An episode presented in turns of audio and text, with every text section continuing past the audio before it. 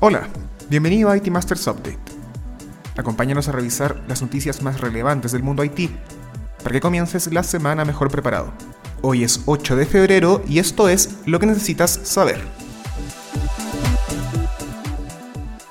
La semana pasada estuvo marcada por los resultados del cuarto trimestre 2021 de algunas de las marcas más importantes en tecnología, y la situación fue más que turbulenta. Alphabet comenzó la semana reportando resultados mejores a los esperados, con un crecimiento de ingresos neto de 32%, lo que equivale a 75.330 millones de dólares. Esto llevó su acción durante el miércoles a abrir sobre los 3.000 dólares, empujando al gigante de las búsquedas y los teléfonos inteligentes durante algunas horas al club de las empresas cuyo valor supera los 2 billones de dólares. Lamentablemente para Google, esta ganancia no pudo sostenerse durante la semana. El desastre ocurrió con Meta, la nueva identidad de Facebook, que el jueves cayó 26% en la bolsa, borrando en la práctica más de 200 mil millones de dólares de su valor de mercado la caída más grande en un solo día para una compañía en Estados Unidos.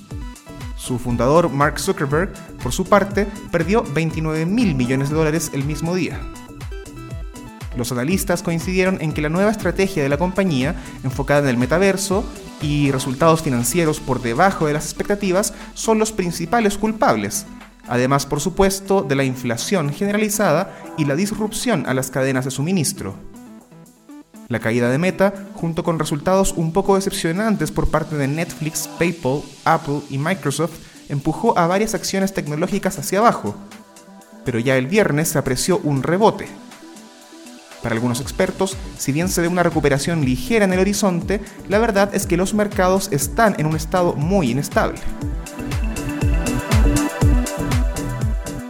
noticias, la Asociación Mexicana de Venta Online ya presentó su reporte de 2021 con positivos resultados.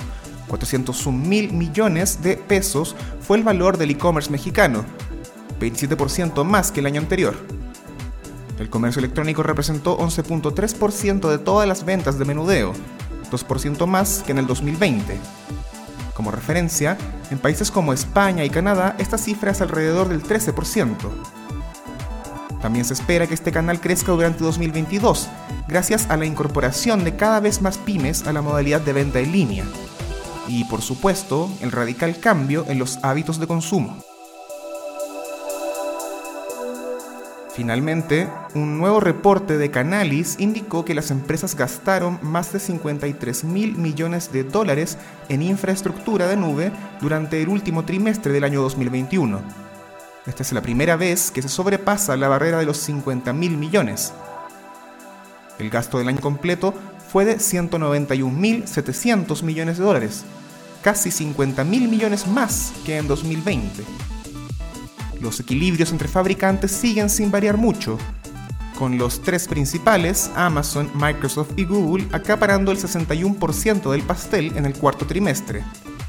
AWS cuenta con 33% del mercado, Microsoft Azure con el 22% y Google Cloud Platform solo con el 9%. Eso fue todo por esta semana. Suscríbete a este update en iTunes, Spotify o Stitcher. Visita itmastersmac.com y acompáñanos también en nuestro canal de YouTube IT Masters News. Hasta la próxima.